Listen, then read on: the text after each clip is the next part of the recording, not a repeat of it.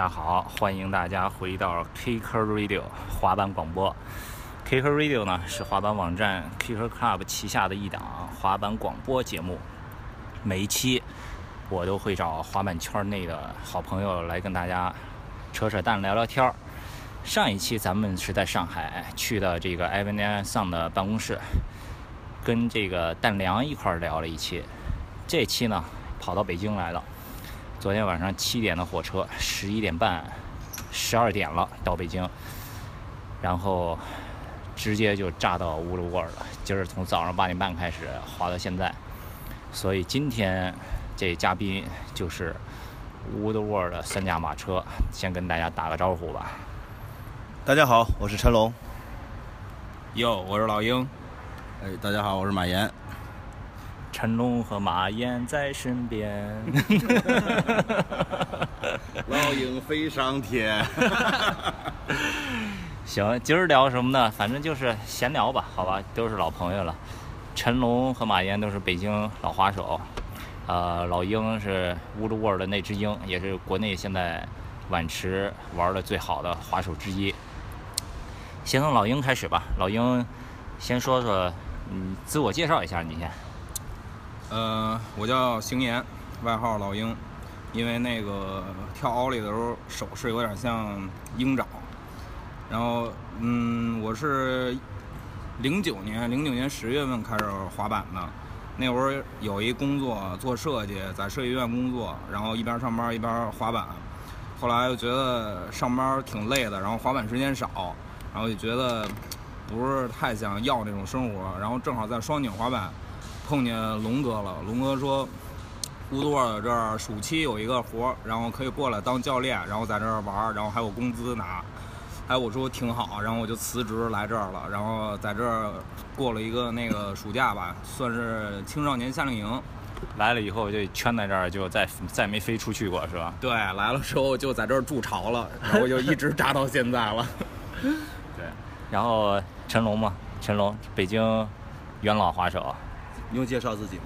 不用介绍，大家滑板圈都知道。但是 Kicker Radio 呢，收听的每一期几万收听量，有很多都是圈外的，对吧？啊，我陈龙，今年今年三十九，属蛇。来来一标志性笑声。这得抽根烟，我操！来来来，我给你点。你这是你是哪一年开始滑板？九三年开始。九三年开始玩板，危险之至。二十三年了，二十三年，还真是二十三年了。对，大学都毕业了啊。你上过吗？蹲过一年。小学吧，算是那年读博了。嗯，对。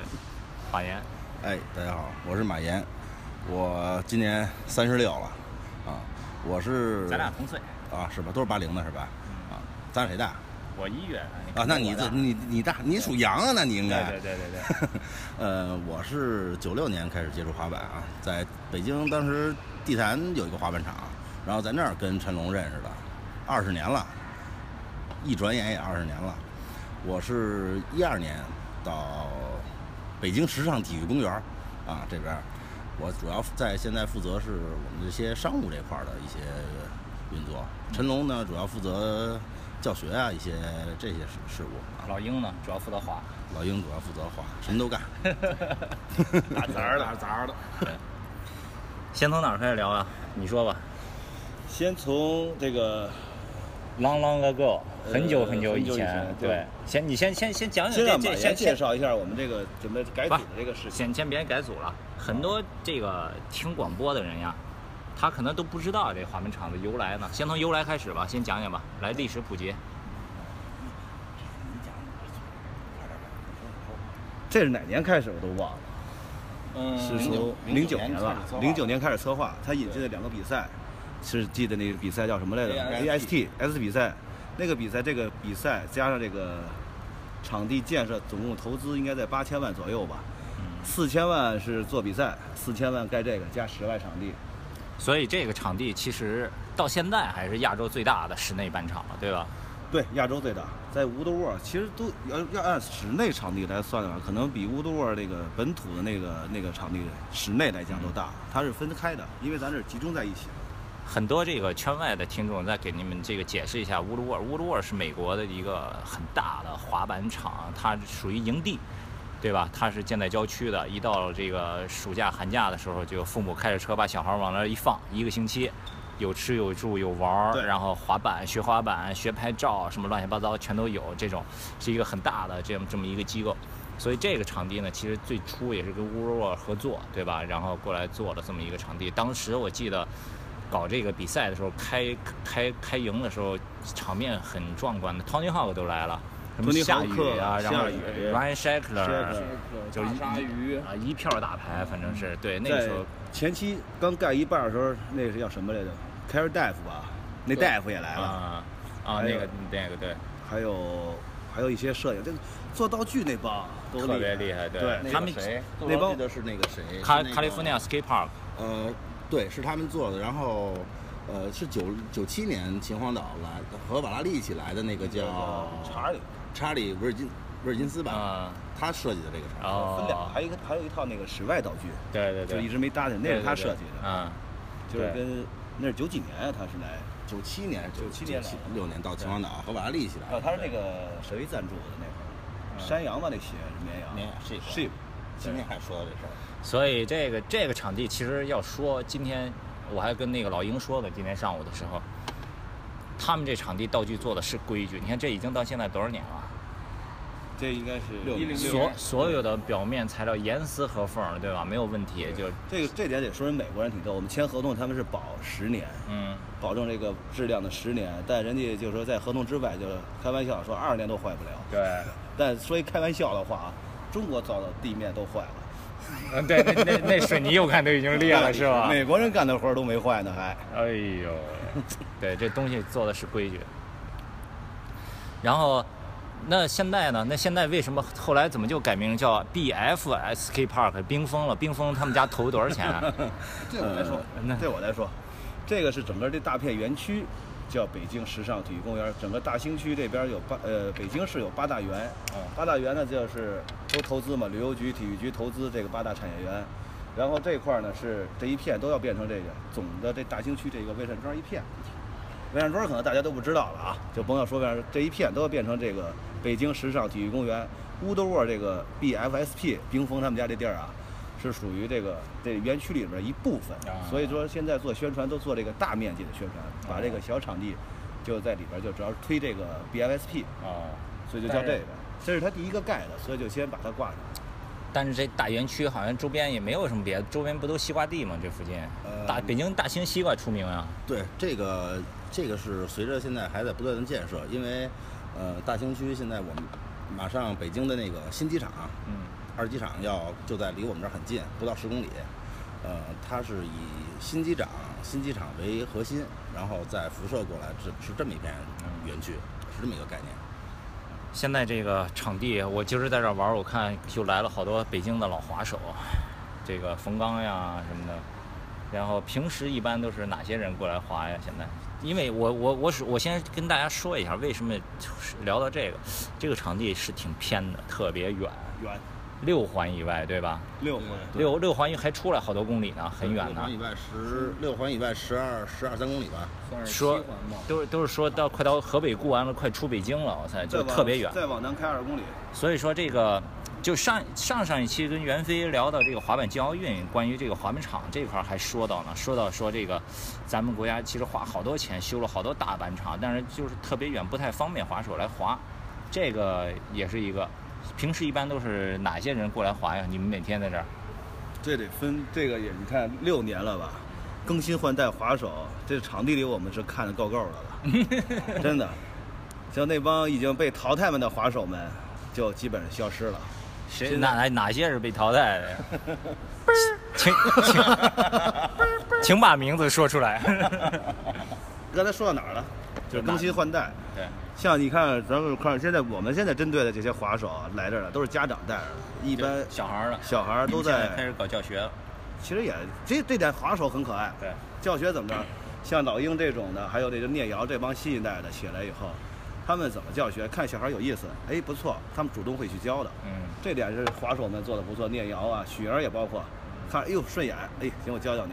根本就是，其实这里没有真正的培训，都是这帮职业滑手过来，哎，看这小孩儿，你看现在有有挺火的轩轩，还有那些那几个小孩儿，然后都是这帮等于吃大锅饭起来的。咱要说白了，这也没事教会儿，这也没事教会儿。你看今天你不还那没事过来教会儿吗？很正，真正的滑手都没有没有，我我跟小朋友学，跟小朋友学。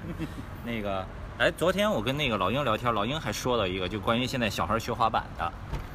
对对，现在我们带小孩就是看，主要是看他有没有兴趣。如果孩子喜欢自己喜欢玩，那 OK。如果看到他哪儿做的不对，我们会主动告诉他。但是相对来说，有一些家长可能觉得说他不了解这项运动吧，然后也有家长问我说这个对小升初有没有帮助？我也没法回答到，我说我我也不知道，可能没什么太大帮助吧。功利性特别强。对对，其实没必要。我觉得这东西不一定非得说对于学业有什么帮助吧。当一个运动项目对身体也好啊，至少你玩滑板之后，然后内心强大，以后做什么事儿的时候都和滑板一样。要不然不去干，要做就把它做好，做到最好，做成功它。有那种家长逼着孩子玩的吗？嗯，也有，也有过，但是一般在这儿碰见了都是劝说，这个东西不是这样的。有一些家长也说，要不然我给你钱，你教教我们家孩子多少多少钱。我说这个不用收钱，我说你也别逼着他玩，他要喜欢玩呢，我就只能我不收钱，我只能带着说，我培养他爱好，让他自己喜欢这个东西，让他来找我说。哎，老鹰哥，你看我这个动作我不会，我应该怎么做？我觉得这样练出来的人，可能以后啊，风格呀、想法呀都比较多一点。对对对。不然他可能就是一个死的东西，一个机器，是没什么太大意思了。这个东西。对。所以其实这个又回到滑板奥运那个话题了，就是怎么把这文化给留住了。你要是家长逼着孩子滑，那就真的跟文化没什么关系了。基本上家长逼着孩子滑的，都被滑手给绑过来了，是吧？对对。让这边真正的滑手呢，给这帮家长给绑过来了。曾经有一个家长就是这样的，逼着孩子，孩子觉得自己，我觉得不管是多小的孩子，他对自己能不能去干这件事儿，他还是有一个有一个主见，对，有一个自己的衡量的标准的。但是那个家长当时，马宁就是说你呢，啊，他就。当时是有点强迫那个孩子，后来许莹跟他急了一样。哦，是吗？啊，差点抽他。但是当时也不熟，但是现在也成好朋友了。啊，后来熟了以后，但是告诉就跟他说了很清楚，说这个这个对不是这样的。对，哎，你让他自己去慢慢尝试这个东西。没错。所以我们也是在，嗯，他们不但是在教孩子玩，也是其同时也是。让家长去了解这个滑板文化，让他们也知道滑板真正的滑板是怎么回事儿。没错，这个现在也是我们在做的一部分。对，这个特别重要，这真的是特别重要。这个就是滑板人应该做的。许莹这个必须给他点个赞啊，对吧？这种你作为滑板人，我操，这这就是普及滑板文化的很具体的事情。对，基本上都给绑过来了。对对对，这这牛逼，这牛逼，许莹牛逼。其实这点呀，不赖人家长，因为受这个。教育体制啊，他们认为这个有任务似的，就没给孩孩子这种自由发挥空间。往往你得来这个，你得来那个，所以说学生来哪个呀？我给你，我给你来一个。是我觉得他们就是现在就是其他的那些培训班啊，太多了。他就以为我孩子去玩什么，所有运动都是一个培训班，我都给钱，都要拿出成绩来看。我我跟他们说，我说。我就最多能培养他爱好，我可能我做不到像其他培训班说你上一节课我就教会一什么动作，对，然后会不了就不行，必须得会。我说这个不滑板，这个到时候现在他小七八岁没主见，他 OK 我听你的，我给你滑我练，我哭哭完了我再练。但是等到十四五，他开始有思想有叛逆，他觉得我小时候玩滑板一点都不开心，这东西太无聊了，不如打游戏有意思，泡妞喝酒什么的，都去干这些就。您浪费好多年教出来一个人，然后最后去干别的了。没错，对。其实现在我们给这里面这个场地给弄得跟一个。大家庭似的，好比他们带着小孩来了，我的任务就是，哎，那家长走走，咱俩喝点去，别管他。我刚要说，你这肯定就是往往这酒上引，我操！别添乱，别添乱，走走，跟我走，跟我走，我教你们。他们教孩子，对他们负责喝酒，跟家长沟通，然后给家长传输这个滑板思想。我们这群小的负责对于对付那些更小的，让他们喜欢上这个东西，是发自内心喜欢的，并不是说因为我爸爸让我玩这个，我得玩的好。对，有时候。我碰见过家长，之前孩子就不逼孩子了，家长开始较劲了，就是，哎，你家小孩会这个不行，你也得会，你给我练。我说你别这样，我说孩子压力都是来自于你们的，都是你们强行。你觉得你已经不逼他，但是你这个时候他觉得他自己已经有压力了，他每时每刻都在说哦，我得会这个动作，我得比他强，我得比他厉害。那这个是好的，但是不应该是被逼的，应该是他发自内心说。我们平时都是一块儿玩的，为什么你比我厉害了？那我得超过你，我得想办法，我得去向别人学习去了。对，嗯，所以其实呃说到这儿，我还有一个想法，我一直觉得哈，我觉得作为家长，因为我现在也有孩子了，我有时候我也带他去滑滑滑板，周末什么的。但是他要有兴趣愿意滑两下，不就滑；他不愿意滑呢，就自己旁边愿意玩什么玩什么，我自己滑。我觉得呢，作为家长很重要的一点儿就是，你不要要求孩子去干嘛，你想让孩子干嘛，你自己先去干嘛。你孩子耳濡目染，孩子自然会去干嘛，对吧？你要是自己都不干，天天你光指着孩子说你要干这，你要干那，那都不是，那都是傻逼家长。我觉得，没错嗯，对，你自己你想让孩子干嘛，你就先去干嘛，你先做出样来，孩子就会学你，对吧？老戴做的不错呀。嗯，哪吒他爸有一小孩儿，三岁三岁半开始来这儿滑的，现在四岁半。最早是他不想滑，他他觉得怕，他不滑，然后他爸就陪他一块儿滑。最后他爸招聘的时候把腓骨给折断了，然后也是个英雄。对，然后然后现在现在他孩子已经不不会，至少他他的儿子不会跟他说你让我招，那你先来一个，因为他已经亲眼看过他爸爸 招飞鹰了，所以所以让我们给送上救护车。对，哎所以每呀次哪吒站在那油池不敢下的时候，他爸都叫拍着脚，我下过。这种家长太狠了，我操！他爸他爸多大岁数？呃，跟我一边大吧，比我小一点，小一岁啊。小四十，反正是对吧？对小小四十啊，一点基础没有，从零开始练的呀。可以可以，这种家长才是正儿他就为了引导他这就叫以以身作则，对对吧？对耳濡目染。现在这帮家长们都会两下子了，嗯都开始要拼了，招聘。是好家伙，是，我就等着谁第二个折呢。因 为我觉得现在，至少在咱们场地，现在这些家长都是不错的。小孩摔着了、哭了，都不是像其他家长说：“哎呦，孩子摔着了，那都先过来。”对对对有没有事儿？疼不疼？然后和孩子沟通。轩轩轩是最逗的吧？嘴唇磕流血了，哭着就出来了。他爸扶着他肩膀说：“你先别哭，先想想。”还疼吗？转身就走，就过了那个劲儿就好了。其实小孩对于疼痛感来说，他很容易适应。牛逼牛逼，对，这才是正经有滑板文化的地方，对。你，你越说越，你越在意他，这孩子就觉得我就应该哭，可能就不用再去玩儿去了，就都被家长照顾了。对对对反而性格就变得对懦弱，懦弱。咱这个小孩儿这个先聊到这儿，因为聊到这儿呢，我又想起来一个，这不是滑板快进奥运会了吗？嗯，进了奥运会以后，上上一期跟袁飞聊，聊到这个奥运以后，这个国家肯定要培养一批小朋友，对吧？这个管吃管住，各种训练什么的。哎，以前好像也有这个组织过滑手来你们这儿训练，他们都怎么训练的呀？正经怎么训练？啊，公开吗？这个我们公开吧。基本上原先第一波的，呃，极限协会组织的滑手们都是现役的，基本上他们都是晚上活动吧。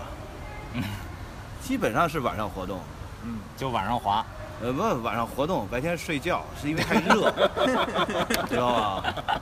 晚上特忙，他们训练可苦了，可辛苦了，第二天都起不来，哎呦，晚上打车，打车得花二百块钱回来。哎呦，枪还都丢了。哎呀，行，走的时候基本上是，呃，国家管掏钱啊，啊，国家管他走的时候也没有钱了，都不知道，可能都花在车费上了，有可能。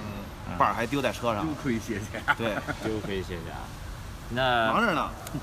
那那那说完了，就是之前的那那那个展望一下，这个要是进奥运会以后，国家比如说武校整一批小孩儿过来什么，哎，那个滑雪进奥运了，滑雪他们我听说也有一些这种国家去新疆什么农村找的小孩，这个是哎那怎么回事前前年吧，啊，你说。呃，是前年是新疆省的滑雪队，呃，省队儿，他们反正阴差阳错的吧，就说，哎，好像说这儿能练滑板，因为正好是夏天嘛，他们滑雪也没有地方训练，呃，他们觉得可能当时那个教练，我觉得还是呃，思路还比较清晰吧。他觉得毕竟这个这两个是相通的嘛，然后他说那夏天就来练练滑板吧，结果就把他们队员都带过来了。哎，带来以后呢，包括那个有张艺威，现在国家队呃很火的嘛，啊，张艺威也也在。呃，他们是有一定的滑行滑雪的滑行基础，都是什么什么年纪？嗯，十七八岁到十几岁不等吧。啊，七八岁就开始这个包养式训练滑雪是吧？对对对对。然后呢，他们反正来了之后，每天现役的职业滑手要注意听这一段啊。这个接接下来进奥运以后，也七八岁开始保养滑板也会有的。给给你们说一下他们每天的这个生活状态吧。对对对。呃，每天应该是七点钟起床。起床以后就开始体能体能训练，对，呃，在外面跑步，然后各种辅助的，就是两个人互互互相的力量训练，然后包括我们不是有好多轮胎嘛，挡那个玻璃玻玻璃房子那个轮胎，然后举轮胎啊，俩人扔轮胎啊，就是这种这种体能训练，然后大概训练有两个小时吧，嗯应该有，然后就开始在场地里的滑，他们应该对滑板来说也都是。零基础没滑过，但是你能很明显的看出来，他们领悟的相当快。他们在这训练了有一个月吗？一个月，一个月啊，一个月，一个月。张艺威，呃，还有一个叫一个小孩儿特别小，当时有八岁吧，那小孩，呃，碗池就可以手抓就可以飞出去了。嗯。然后包括一些啊，三百六碗池三碗池手抓的三百六，包括这这些都能做出来了，就是，然后。这就是零基础滑了一个月，对对。那按照这样说的话，要真进了二零二零年奥运会，这还有四年时间，国家大把时间培养出好几波来啊！我操。嗯，滑板零基础，他们有滑雪基础啊啊，能培养出无数个机器来。对，很轻省。没说完，然后到中午休息啊，中午休息休息大概一个小时吧，吃完饭，下午继续，到四点多五点的时候是继续体能。嗯。又也是扔轮胎啊、跑步啊，他们相互的一些，每天每天就是这么一个流程。晚上有活动吗？没有，睡觉。晚上早白天八个小时工作日，晚上哪有劲儿滑？白天不止八个小时，不止不止，真的不止，很累。看着他们，但是但是就是出成绩是吧？对，确实出成绩。我觉得一个月就能练成这样的话，他要跟这儿跑。那个小黑上次给我们发过视频，他现在在美国。玩的相当已经不错了，呃，环境也很重要。对，环境也很重要，环境也很重要。啊，其实你说到这儿，中国还是有好多滑手肯狠练的。我们这儿有有很多练黑活的人，密练的。对对对，你们这儿动不动好像就像你这种就来了，然后就扎根在这儿，然后住一段练了。来，你说说吧。那个这儿扎的最狠的，应该就是广西玉林的李顺李老板了，顺仔。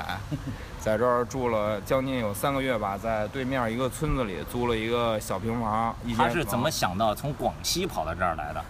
他他他是全国，他应该是全国到处跑，然后来北京，从广西来北京最神奇的就是他只花三十块钱火车票，他是逃票达人。他他曾经带我带我逃过一回，从北京到济南来回是，嗯，十二块五。这怎怎怎么逃的呀？是先买一张始发站，然后出就是到最近一站就坐一站，就比如说从北京坐到廊坊，可能大概五块钱六块钱这样，然后之后再买一个济南到济南西的。然后要一个出站票，一张进站，一张出站。然后你要两张身份证买这些票，买四张嘛，一个进一个出，然后回来一个进一个出。然后中间他说，呃，没关系啊，你就看见有人要查你票，你就换一节车厢啊，就是就是这样来回。然后有时候他可能从广西来比较远嘛，有时候他他晚上扛不住，就买一张，就是比如说这一晚上可能四个小时，买一个四个小时的卧铺，睡四个小时，接着去那个过道里边那等着，然后。他来这儿练的就比较狠狠一点啊，他我见过他是最有计划的一个滑手了。那会儿他在这儿住，然后在那个村子里住，一个月房租一百五，那会儿便宜。然后每天呢就是在那边村口吃东西，或者跟我去我们这儿员工食堂吃。然后我就看他那个电脑那屏幕，我说怎么是白的呀？屏保？我说我看看都是什么？哦，一看上面写着上午嗯，K flip 三十个，湖面 nollie backside 三十个，然后压翻多少个，五零五零多少个，每天就一遍一遍的做，做够变数之后，然后再去找我玩别的。我我觉得他应该给国家队做一个计划。我觉得，我觉得这节目铁道部铁道部快给你封了。居然还有这么大漏洞！然后好除了他呢，还有还有谁？除了他，还有嗯，北京李彤，嗯，李彤李李彤是一神人啊。那李彤，我很我很钦佩这个滑手，真的，他真是执着，早上起来跟我一块儿上班。对，出勤率最高的乌多尔员工出勤率最高的就是李彤。先先先先普及一下李彤背景吧。李彤，呃，二外毕业的，然后在乌克兰留学。不不不，他在德国留学，德国在乌克兰去支教。哦，他是学德语的，但是他现在是新东方的英语老师。英语专业八级。对，英语专业八级。他是心里心中始终有一个滑板梦。对，他是他就是平时，因为他是那种私教性质，每天就上两个小时课，然后约个时间，白天他一般都约晚上课，然后白天来滑板，晚上回去再继续上课。然后每天他来这儿就是玩碗池，还有 mini rap。然后他可以自己玩下去，他是一个能耐得住寂寞的，没有人他也可以自己练。当然有本来就很寂寞，对，有人陪他的话就是更好一点。我们都是这样，平时没人我也是自己在这滑。然后如果滑烦了的话，可能就坐在那儿待会儿，待不住就还得再继续滑。嗯嗯。所以所以李彤是属于密练了多长时间啊？那这个呀，这个说一下啊，他去年冬天。就是如果我们要记考勤的话，我们仨都没他出勤率高，真的。如果要上班的话，应该是对，因为我中间我我你对早上迟到的、早早退的，我们都盯着他还在那儿。他是出勤率最高的一个。我不来，去年跟老陈来。对。啊，老陈不来，他就跟我来，反正就是绝对比我们出勤率都高。有有时候他要是没课的话，他会选择选择住在这边，然后花在这儿跟我一块儿。早上起来跟着我一块儿在这边吃饭，然后继续接着玩。所以他怎么样练的效果啊？嗯，可以啊，他现在进步很快了。就是可能我们因为他天天在这儿，我天天见着他，觉得他是在一个正常的进步过程中。但是没见他练的时候，觉得他进步太快了，因为突然间不见就变样了。对。然后做一些个，他算是一个风格型滑手了。对。嗯。还有吗？还有在这儿密练的吗？那就北京那老几个了，李文金、许莹、聂瑶，哦，最近聂瑶也算一个出勤率很高的人哦。最近聂瑶出勤率很高。聂聂瑶被聂瑶又灭了，给我们。对，聂瑶基本上现在就是聂瑶如果来的话，就是带好一个礼拜的衣服，然后在这住一个礼拜，因为他做淘宝嘛，做他那个青河帮超市什么的，然后。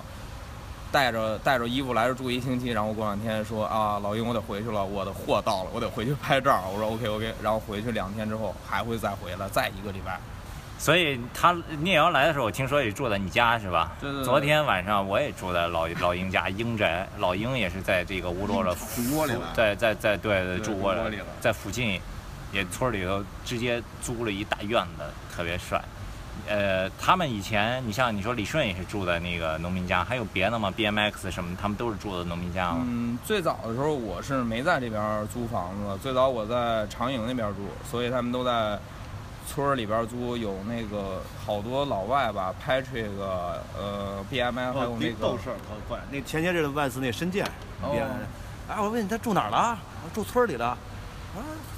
自己的不是我，他好像是谁给他租的那房子，那房租还在呢，就没人住，他就接着住了。好像 我也纳闷他们怎么联系这些人的，神奇我操！对他们那个那个有一个北京欢乐谷，以前在欢乐谷表演叫 Patrick，一个老外，他在那个村子里住的是最久的。然后那那会儿他住的，因为这个老外可能因为他会说中文，然后呢人也挺逗，因为外国人的性格和中国人还是不一样的。村里大妈想把闺女嫁给他。对，然后那个租他房子那个阿姨就想把自己小女儿嫁给他，然后拍这个是很开心的，我觉得。但是那个姑娘不太开心。人家那会儿还老穿一个那个飞行员飞行员衣服，那个那也是阿姨给的，那应该是老丈杆子给的衣服。就是就是就是咱们那个民航飞行员那个带这个肩章的那种衣服，西西装式的那种，其实就是保安服啊，你知道吧？现在现在在我那儿的就是唐山的两个玩车的，一个叫高原，然后一个我，我就知道他叫大傻。你前些日不收了好几个那个小弟吗？哦，前一阵儿，前一阵儿，因为因为是 CX 嘛比赛，所以很多人来了。那会儿有李顺、向天意，然后还有嗯小小虎，嗯哦对，就是这些，其他人都没来过。他们因为其他人都有那个公司报销的那个房钱，所以他们就不喜欢来这边。他们可能更喜欢滑街一点，就觉得来北京可能在街上拍点 video。像小小虎是专门过来练池子的。嗯我觉得像这种人，他他比较有思想，他知道他是哪儿弱，然后就可以去找一个地儿攻破哪个哪一方面。老鹰弄那个小院儿挺好的，昨天我去院儿里头还有一个那种充气的那个有小泳池，哇塞！然后旁边挂一白幕是一投影，然后旁边小石桌上摆着茶具，哎呦，滋可以。呃，刚才还说到什么？说你们这儿准备要要改组一下。啊，就要准备怎么整？下一步怎么整？呃，是这样，呃，这算是一个先一个剧透吧。嗯，我们现在是准备改，首先是改名字，嗯，以后就不叫冰峰他们家没钱了。啊，对，冰封撤了。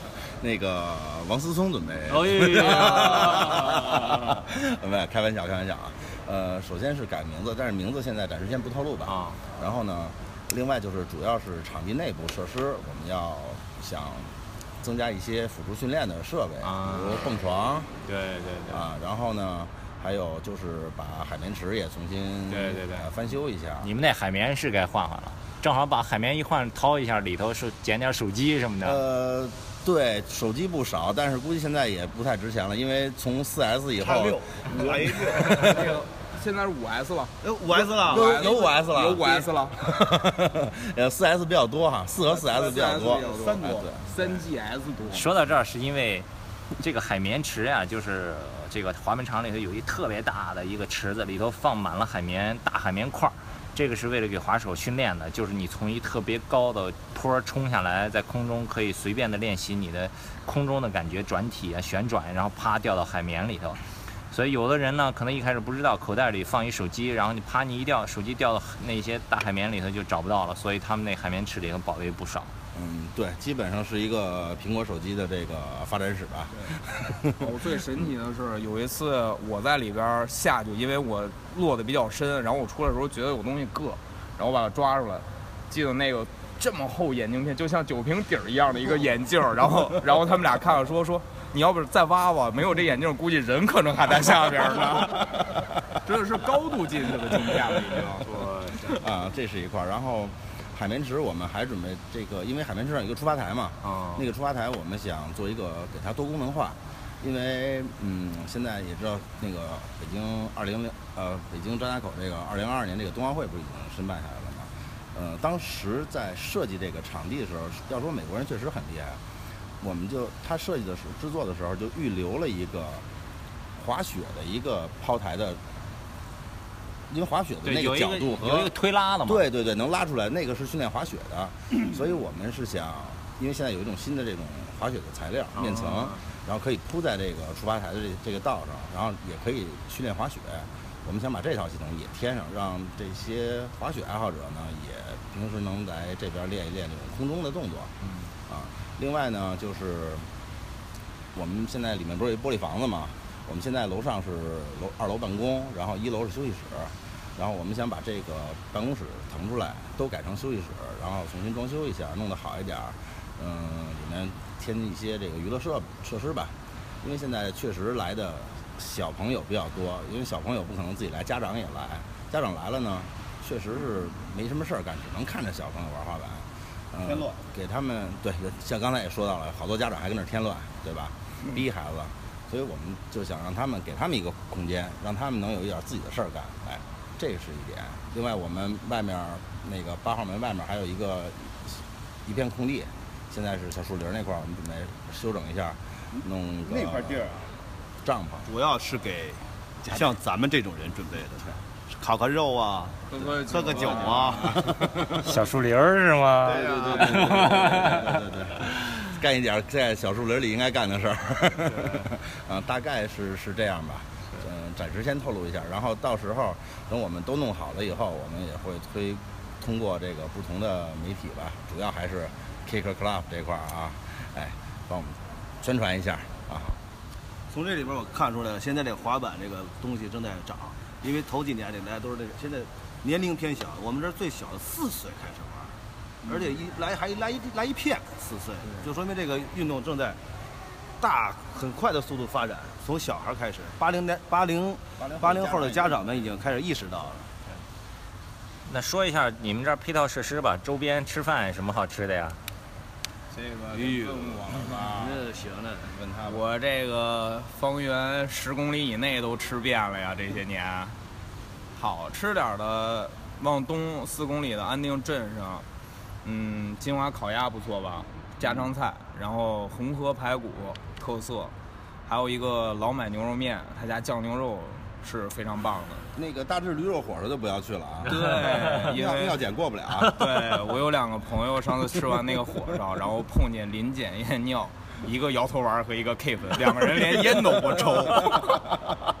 这都他妈什么黑店呀！我操！然后因为人家就是连烟都不抽啊，我肯定没有啊，当然心里有底啊，就跟警察，我那朋友跟他说说那个，我我没抽过，你这个我不相信你这个，所以你带我去验验血吧。然后因为验血这个这边大兴的分局验不了，要去市局验，他们呢可能也不太确定了吧，然后就说那那我给你封存一袋尿。然后如果有问题再给你打电话，然后这事儿就不了了之了，人就回来了。对，大智驴火不能吃。呃，对，最逗的是，有一个饭馆边上有一个 BMX BMX 选手，那儿当厨子。啊，对对对对，这个这个 BMX 选手是个川菜厨子，他呢 叫乔丹，在那个大兴有一个 BMX 车店，然后呢 就是把车店车钥匙就放在店里一个隐蔽地方，连我都知道那个钥匙在哪儿，他都不回去，就所有人去买东西就打个电话说我要拿什么，然后说哦你找谁谁开个门拿吧，然后把钱放那儿就可以了。哇塞，但是他炒菜还是可以的，对，嗯，他做那个没有 K 粉是吧？嗯，那个没有 K 粉。没有。吃完了下午来来滑板，直摇头，摇着头滑。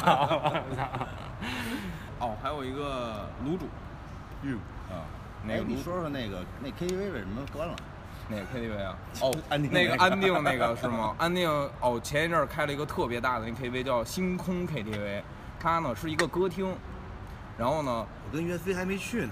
哦，然后然后呢，然后安定也有一个特别大的洗浴，然后呢，我去我经常去那儿洗浴，因为晚上可能累了去蒸个桑拿或者捏捏，但是他那儿是一个正规的，没有其他项目。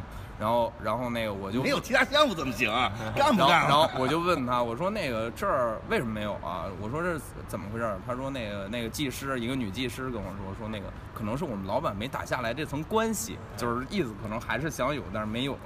然后我说那那边那个新开那 KTV 有吗？他说哦，那个 KTV 也没有，没有陪唱小姐，连陪唱小姐都没有。我说为什么呀？他说因为那个老板就是我们这儿的老板，关系都没打下来。然后不火，所以可能就关了，因为这边没有人晚上没有娱乐项目的。对对，七点半之后天一黑，十点很这里很健康。对，十点之后连晚饭都没了，都快吃不上了，所以一定要早吃饭，然后早回家。那节目的最后，再给大家说一下怎么来你们这儿吧。这么偏，说了半天。呃，最直接简单的方式就是打车啊。另外如果你是外地的，本地的不说，本地的北京估计都知道。如果你是外地的，坐飞机或者坐火车到了北京之后怎么办？呃，这样坐地铁，不管你从哪儿上车，你都转到四号线，地铁四号线。地铁四号线坐到清源路，清源路是清澈的清，呃，源头的源，就是最南边那站。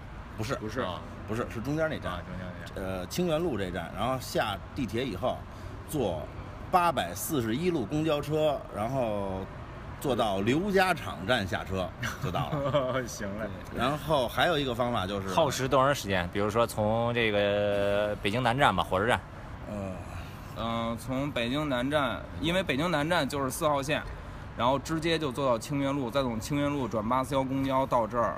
嗯、地铁耗时大概四四十分钟到清源路，然后再从清源路等公交，大概二十分钟。坐上公交车到这儿需要四十分钟，因为因为站比较多，从清源路坐到这儿可能是三十七站，好像许是莹37许莹站数过吧？许对莹在那个就是 West 那个那个片儿里好对对对像好像，他数过，他数过。哦，对，那个片儿，对对对。那个片儿我的镜头全被切了。最方便的就是坐到天宫院啊，对，打一车，天宫院打一车最方便，四号线总站打一车。那个因为快一个一个小时。多少钱？